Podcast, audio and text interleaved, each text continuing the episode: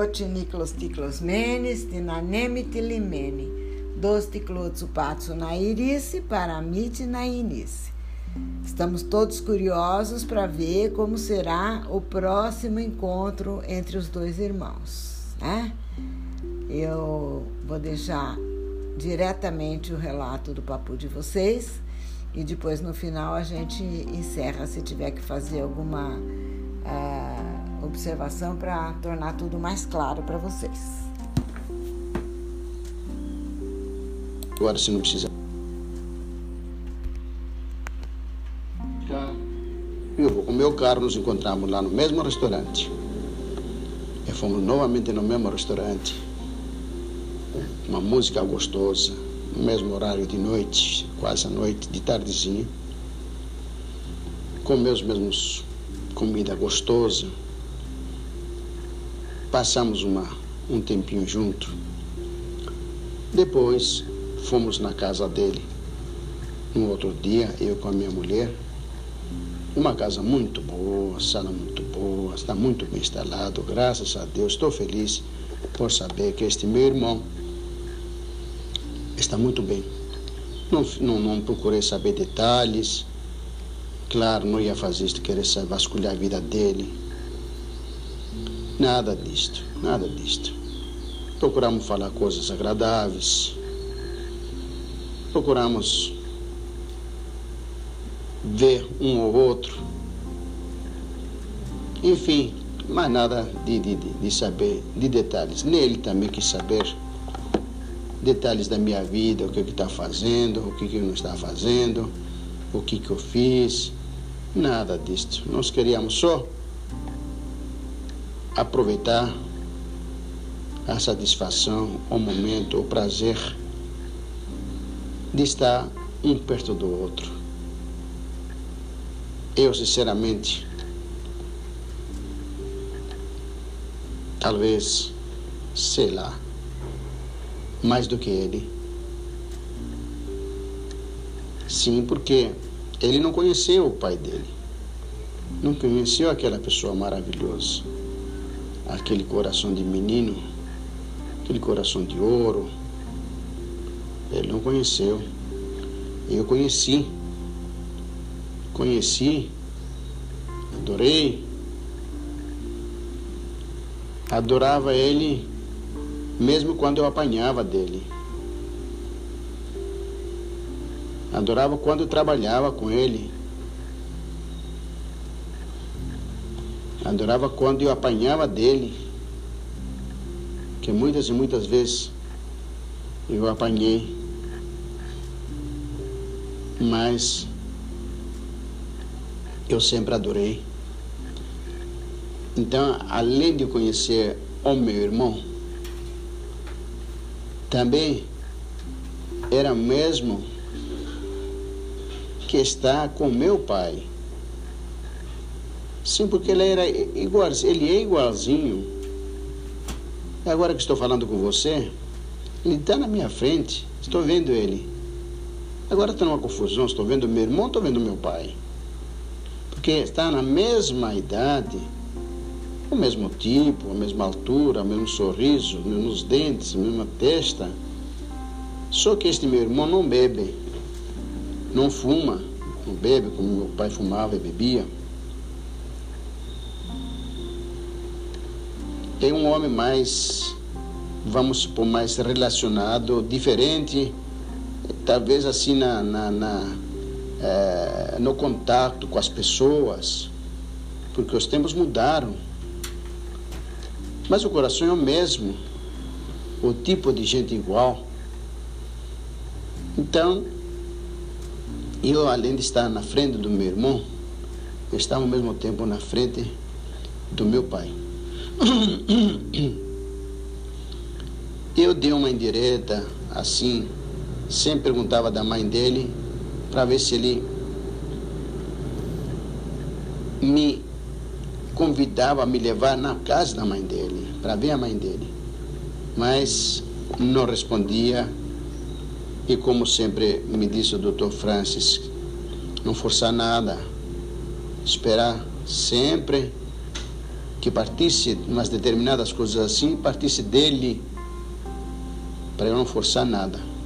Então eu não forcei, como o doutor Francis falou, não forcei ele dizer, ou eu dizer para ele que era meu irmão. Esperava que partisse dele, não partiu também. Esperava que ele partisse, convidasse para ver a mãe dele.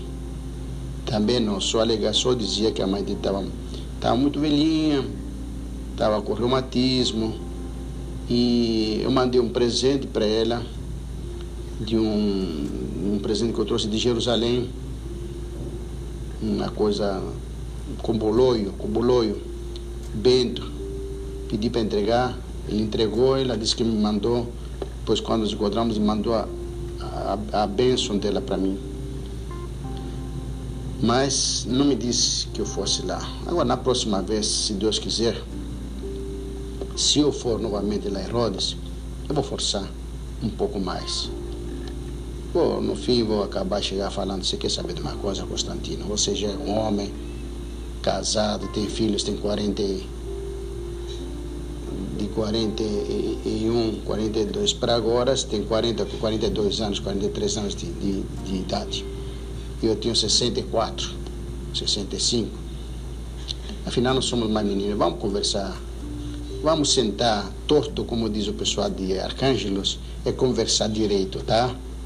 É, no fim vou me abrir. Nós somos irmãos, mas para que esta, esta, esta coisa aí agora? Vamos lá, somos irmãos você não conheceu seu pai, mas era maravilhoso. E, e se algum erro foi, quer dizer, se você hoje quer manter o segredo, para naturalmente eu, estou entendendo que por causa da filha dele, tem uma filhinha, uma filha não quer que agora aquele que, que todo mundo saiba que meu, o pai dele era o mesmo, um, casou duas vezes. Quer dizer, casou uma em Rhodes, um, onde ele tinha já uma filha, que é Maritz, e casou novamente lá em, eh, quer dizer, era Bígamo, com a mãe dele. Quer dizer, isto não ficava bem. Isto ia, ele pode, estou imaginando que pode estar pensando que vai repercutir na filha dele, no filho dele. Aí eu falar, ah, quer saber de uma coisa? Vou falar para quer saber de uma coisa? Vamos parar com essas coisas aí, vamos conversar pelo menos, saber pelo menos entre nós. E está acabado, né? Que os filhos me chamam de tio mesmo. Então vamos chamar e vamos chamar de irmão mesmo. E deixa eu conhecer também sua mãe, o seu padrasto aí. E palavra mesmo que na próxima vez, se Deus me ajudar que eu for outra vez, ah, não vou voltar mais sem, sem conversar. Enfim, não sei se eu contei tudo, minha filha, mas a história é esta aqui, é a novela do, do da parte do, do, meu irmão.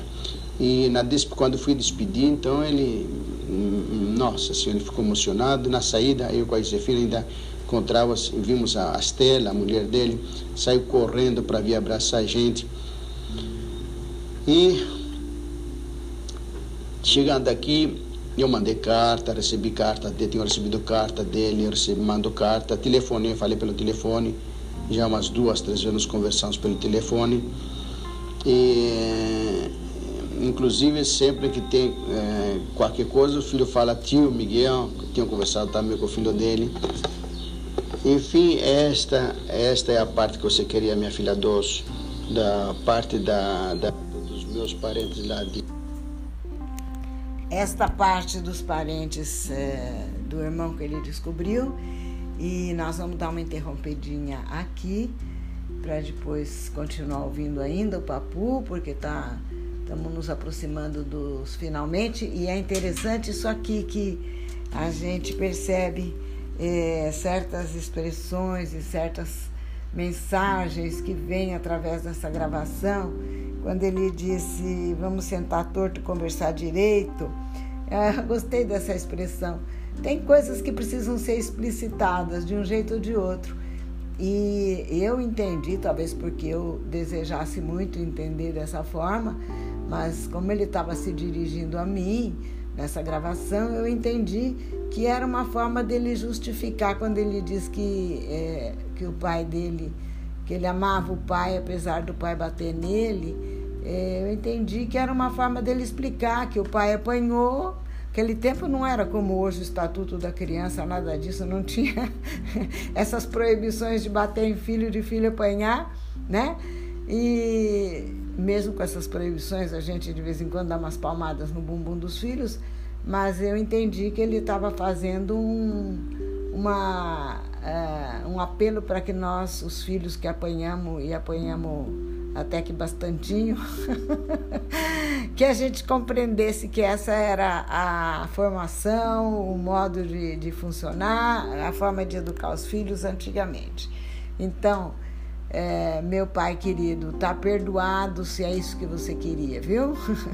da minha parte, tá perdoado das palmadas e das surras que eu levei. Isso não mudou nada o amor que, que sinto e sempre sentirei pelo meu pai e pela minha mãe. Por agora, acabou a história, viva a vitória, quem quiser que conte outra.